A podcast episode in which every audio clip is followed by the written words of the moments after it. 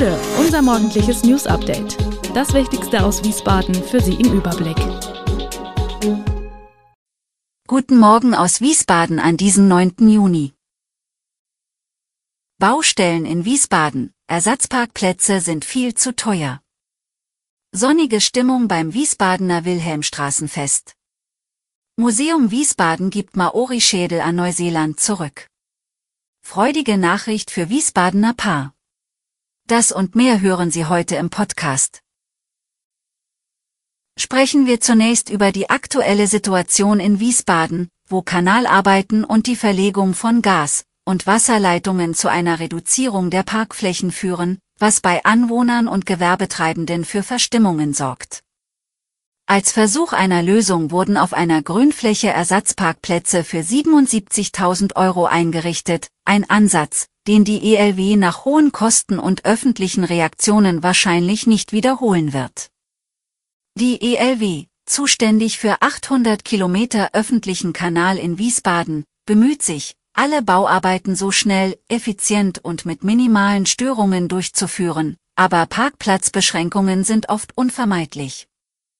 Ziel ist es, die Arbeiten so zu koordinieren, dass eine Straße nach Abschluss der Arbeiten für mindestens fünf Jahre nicht mehr aufgerissen werden muss.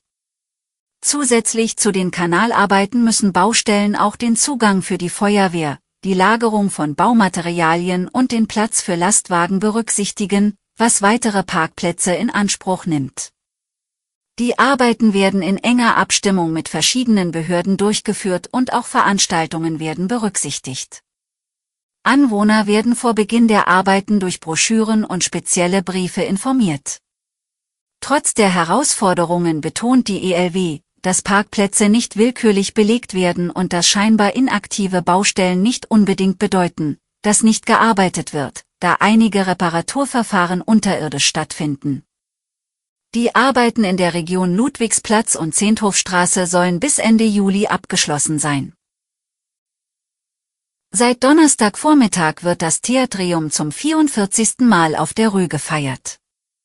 Der Beginn des beliebtesten Straßenfestes in Hessen war ein Bad der Emotionen, erst strahlte die Sonne, doch am frühen Nachmittag sorgten Unwetterwarnungen aus Sicherheitsgründen wiederholt für Unterbrechungen.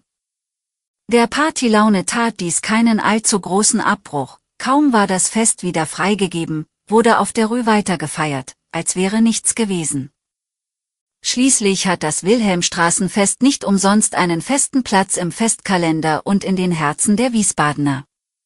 Den Besuchern bietet das Wilhelmstraßenfest Live-Musik, vergnügliche Walking Acts, ausgefallenes Kunsthandwerk, kostenlose Kinderspaßangebote und dazu eine riesige Auswahl an köstlichen Dingen an über 160 gastronomischen Ständen.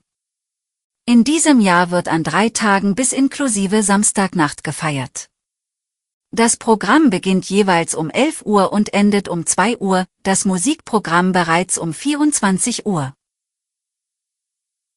Ein Maori-Ahnenschädel ist vom Museum Wiesbaden an Neuseeland zurückgegeben worden. Der tätowierte und konservierte menschliche Schädel wurde am Mittwoch bei einer feierlichen Zeremonie an eine neuseeländische Delegation überreicht. Der Toi Moko hatte sich in einer naturkundlichen Sammlung des 19. Jahrhunderts befunden. Fast 200 Jahre lang war er in den Beständen des späteren Landesmuseums Wiesbaden. Ausgestellt war er jedoch nicht. Solche Schädel wurden zum Andenken an besonders geehrte Ahnen oder als Kriegstrophäe aufbewahrt. Die Maori sind die Ureinwohner Neuseelands. Die Rückgabe erfolgt im Rahmen des neuseeländischen Repatriierungsprogramms Te Papa.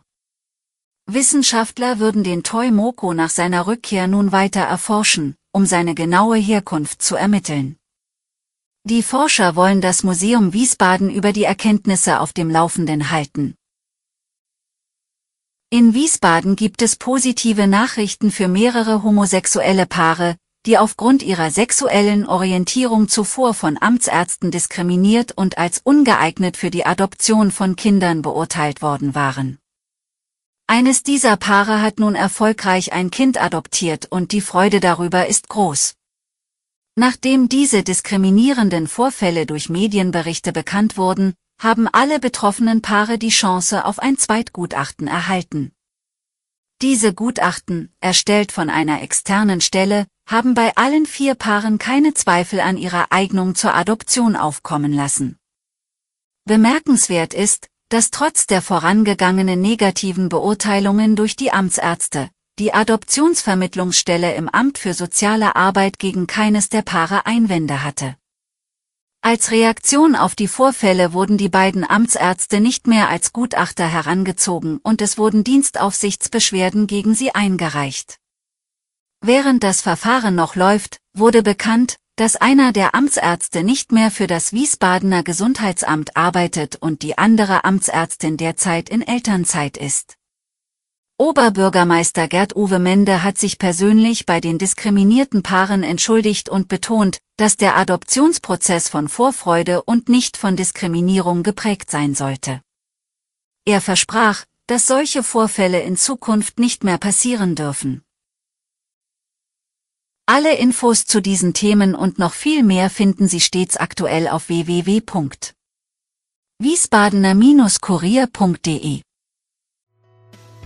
Gude Wiesbaden ist eine Produktion der VRM von Allgemeiner Zeitung, Wiesbadener Kurier, Echo Online und Mittelhessen.de. Redaktion und Produktion die NewsmanagerInnen der VRM. Ihr erreicht uns per Mail an audio.vrm.de.